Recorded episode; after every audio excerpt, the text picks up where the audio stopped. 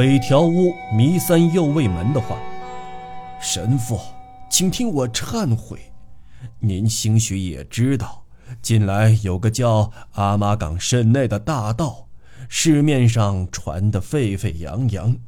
听说他栖身在根来寺的塔上，偷过杀生关白的大刀，在海外劫掠过吕宋的太守。”这些全是他的作为，最近终于将他缉拿归案，在一条的回头桥边枭首示众。这事儿想必神父也听说了。我我受过阿玛冈深内的大恩，正因为受了他天大的恩报，我现在才有说不出的惨痛。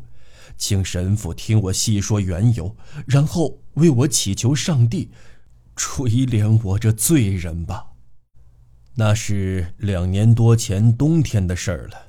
我的船北条丸接连遇到暴风雨，沉到海里，本钱赔个精光，真是祸不单行。一家走投无路的情况下，只好骨肉分离，各奔一方。神父想必也知道，生意人之间虽有主顾，却没朋友。这一来，我的全部家业就同大船沉到海里一样，一头栽进了无底的深渊。于是，有天夜里，我至今都忘不了，是个刮大风的夜晚，我同卓晶待在茶室里。那茶室您去过，不知不觉说话到深夜。这时，忽然进来一个头包南蛮巾的行脚僧，就是那个阿玛冈慎内。不用说，我又惊又怒。听他说，他溜进我家原为打劫来的，因为看见灯光，还听见说话，就从隔扇缝里偷瞧，认出我是北条屋弥三右卫门，二十年前救过他一命，是他的恩人。不错。听他一说，记得有过这回事。二十来年前，我在一条商船上当船长，专跑阿妈港。当时船停靠在码头上，我救了一个还没有长胡子的日本人，据说是喝醉了酒，同人打架，杀了一个中国人，正给人追杀呢。这样看来，他就是阿妈港慎内，如今成了有名的大盗。我知道。他没有说谎，好在家里人都睡了，便问他的来意。沈内说：“只要能办到，他决意要救我北条屋的急难，好报答这二十年前的救命之恩。”便问我眼下需要多少钱，我不由得苦笑，让一个强盗筹款，那可不是闹着玩的。就算他是大盗阿玛冈慎内，要真有那么多钱，又何苦上我家来偷呢？我说了个数目，他歪着脑袋想了想，说：“今儿晚上不行，三天之内准把钱凑齐。”一口应承下来。当时要偌大一笔钱，六千贯，能不能凑齐，能不指望他？而且我知道。求人不牢靠，全当没影儿的事。那天夜里，慎内舒坦的让卓金给他点茶，然后顶着大风回去了。第二天答应好的钱没送来，又过一天还是没消息。第三天，那天下雪，直到夜里仍没一点消息。我方才说了。对慎内的许诺本来就没存指望，可是我也没把伙计打发走，而是听天由命。看起来我心里还存有几分侥幸，一直在盼着。就在第三天的夜里，我在茶室里向灯而坐，积雪每每压断枯枝，我都侧耳凝神的谛听。然而。三更过后，突然听见茶室外面好像有人在院里打架，我心中一动，当然想到室内，难道给捕快盯住了？想到这里，一把拉开朝院子的纸门，举起灯看过去，茶室前积雪很深，大明主倒伏的旁边有两个人扭打在一起，其中一个正要扑上去，另一个猛地将他推开，一头钻进树荫里，翻过墙头走了。只听见积雪落地和爬墙的声音，过后便没动静了，必是安全的落在墙外的什么地方了。被推开的那个也没有去追他，一边掸身上的雪，一边一声不响的走到我面前。是我，阿玛岗慎内呀！我一下愣住了，呆呆的瞧着室内。那晚他仍穿着僧衣，包着南蛮头巾。哎呀，没想到会出乱子，幸好没吵醒什么人。室内进了茶室，露出点苦笑。哪里？我一溜进来，就看见有人往地板下面钻。我想逮住他，看是什么人，结果给他跑掉了。我仍不放心，怕是来逮他的捕快，便问：“是差人不是？”沈内说：“哪里是什么差人，是个小偷。强盗捉小偷，真是新鲜事儿了。”这回倒是我苦笑了一下。这且不说。钱究竟凑齐没凑齐？没问清楚之前，我心里终归不踏实。慎内虽没说话，大概也看出我的心思，慢条斯理地解开藏钱的腰带，掏出一包钱放在火盆前。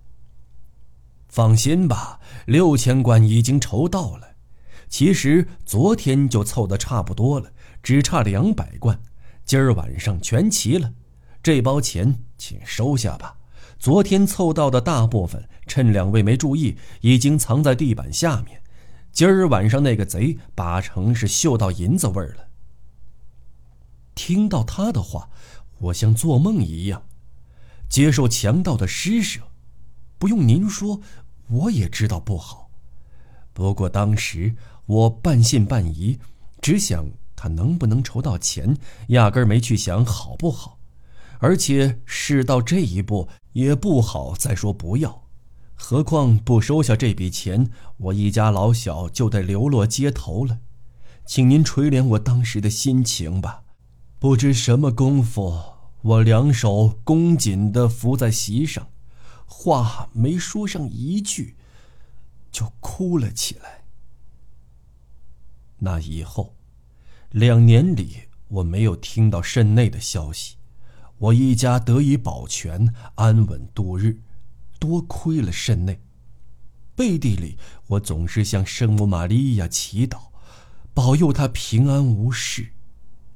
不成想，最近在街上听人说，阿妈岗慎内给逮住了，砍了头，悬在回头桥旁示众。我大吃一惊，私下里掉了泪。在他。是恶有恶报，让人无话可说。其实，多年来没有受到上帝的惩罚，算他运气。可是受他大恩，总该报答才是，便想给他祈求冥福。这样，我今儿个没带随从，一个人赶到一条的回头桥去看示众的首级。到了回头桥，那前面已经围满了人，告示牌上照例写着罪状，有差人看守，都与平时一样。然而，三根青竹支起的架子上挂着人头，哎呀呀，血淋淋的，惨不忍睹，我简直不知说什么好。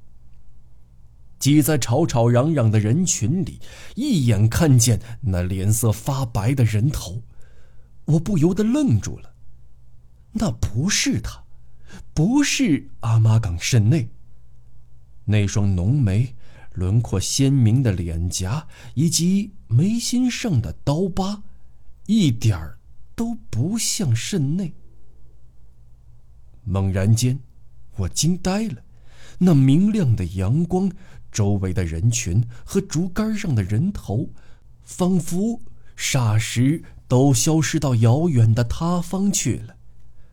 这头不是肾内的，那是我的，是二十年前的我，正是救肾内时的我。弥三郎，要是我的舌头能动，没准儿就喊出来了。可我非但做不了声，浑身竟像得了疟疾，抖个不停。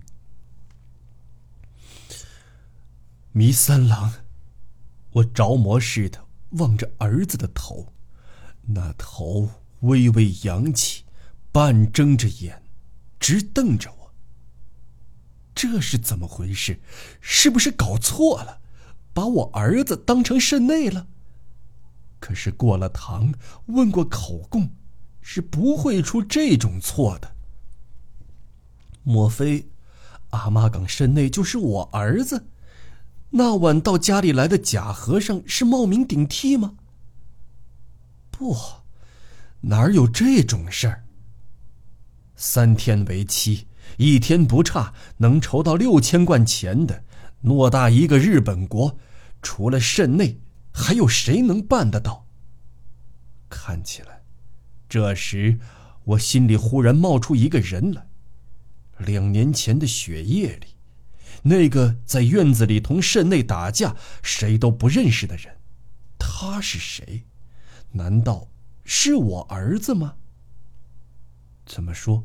虽然只瞥了一眼，那身影果然像他。难道是我心不在焉的缘故？要真是我儿子，我如大梦初醒，不眨眼的看着那个头颅，只见发紫的嘴半开着。隐约带着微笑，示众的首级带着微笑，您听了，没准会嗤之以鼻。我当时以为是看花眼了呢，便一再细看，干枯的嘴上的确露出了明朗的微笑。这奇怪的微笑。我凝神注视了好久，不知不觉，我也笑了，同时眼里流下了热泪。爸爸，请原谅我。无言的微笑，似乎在对我说：“爸爸，请原谅我这不孝之子。”两年前的雪夜里，我偷偷回家，想向您赔罪。白天怕给伙计瞧见，太难为情，便特意等到夜里，正想去敲您卧室的门，恰巧茶室门上映着灯影。我怯生生地走过去，也不知什么人，一声不吭，冷不防从身后一把把我抱住。爸爸，后来的事您都知道了。因为事情来的突然，我一见到您，赶忙甩掉那个形迹可疑的人，跳墙逃走了。血光中看那人像一个行脚僧，有些奇怪。见没人追过来，我便又大着胆子溜到茶室外面，隔着纸门，你们的话我一股脑全都听见了。爸爸，慎内救了北条屋，是咱们全家的恩人。我于是打定主意，万一慎内有什么急难，我一定豁出命来报答他的大恩。只有我给赶出家门的浪子，才能报他的恩。两年来，我一直在等这个机会，终于机会来了，请您原谅我这不孝子吧。我是个败家子儿，可我已为全家报了大恩，总算让我感到。一些安慰。回家的路上，我又是哭又是笑，佩服儿子的勇气。您不知道，我儿子弥三郎和我一样是入了教的，原先还起个教名叫保罗。不过，我儿子是个不走运的孩子。岂止是他呢？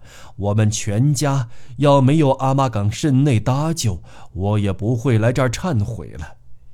明知是自己舍不得儿子，可心里就是难过。一家人没有四分五散，能厮守在一起好呢，还是儿子不给杀掉，让他活着好呢？请救救我吧！我这样活着，没准要恨起大恩人甚内呢。好了，朋友们，欲知后事如何，我们下回分解。